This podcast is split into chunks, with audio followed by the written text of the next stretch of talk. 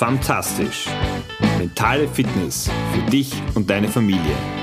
Der Podcast.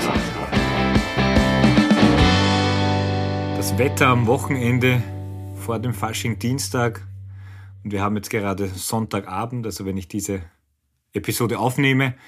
Das war schon eine Herausforderung mit ordentlichem Wind, mit Regen, Graupelschauer. Also in Wien hat es so ziemlich alles gegeben und dann noch recht warmen Temperaturen irgendwie so ein klassisches Aprilwetter oder Sauwetter.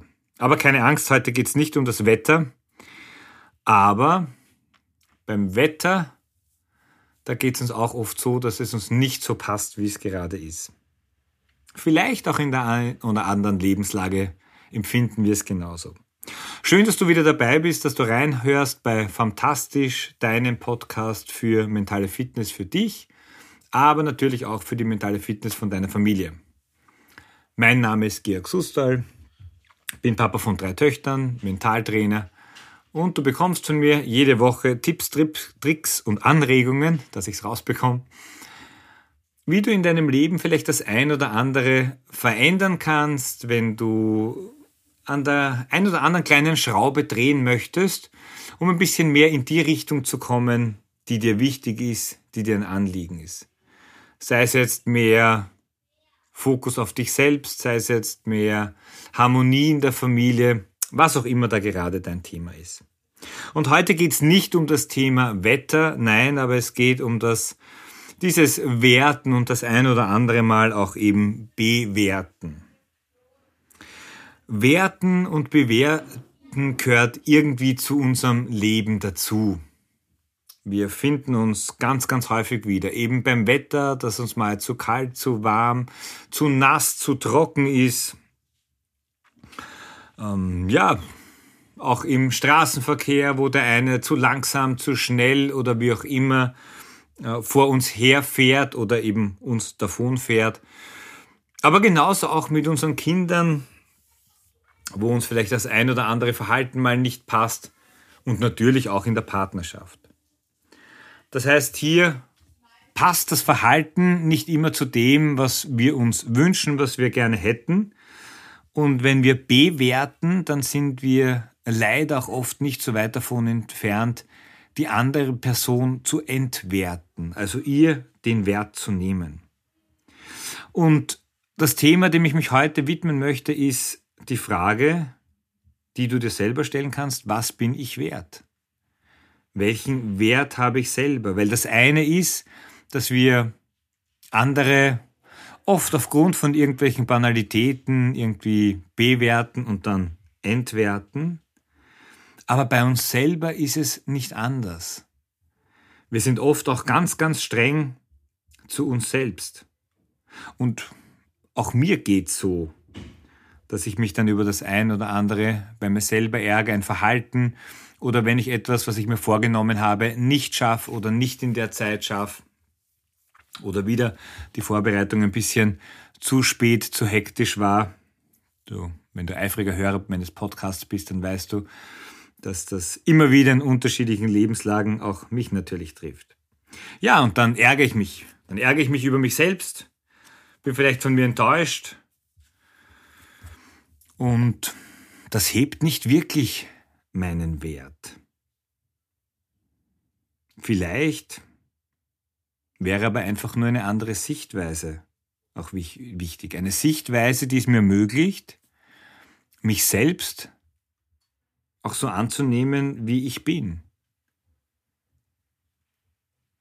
Oder dass du dich eben so annimmst, wie du bist. Wir Menschen sind nicht perfekt.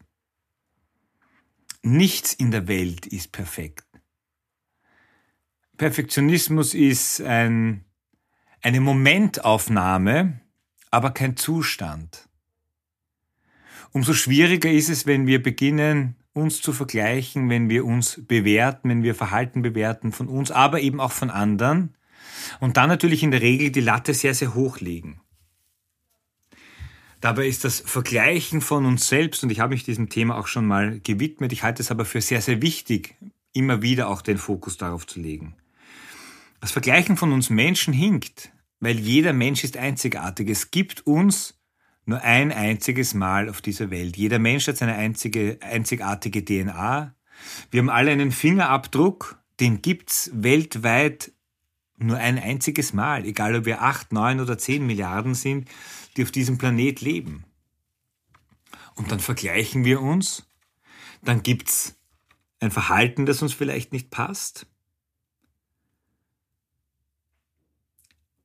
Es mag schon sein, dass wir Gewohnheiten immer wieder haben, die, die uns stören, die uns ärgern. Aber dann könnten wir zumindest den kleinen Schritt zur Seite machen und uns vielleicht von außen betrachten und uns dessen bewusst werden, dass das eben nur eine Seite von mir ist, ein Teil von mir ist. Und bei unseren Kindern ist es genauso. Da gibt es auch die ein oder andere Seite, mit der du dir einfach schwer tust.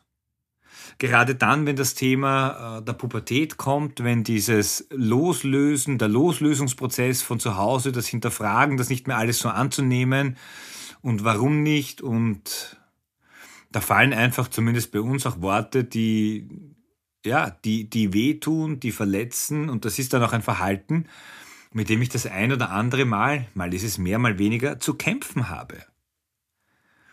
Und wenn deine Kinder zu dir sagen, sie finden dich da oder dort peinlich,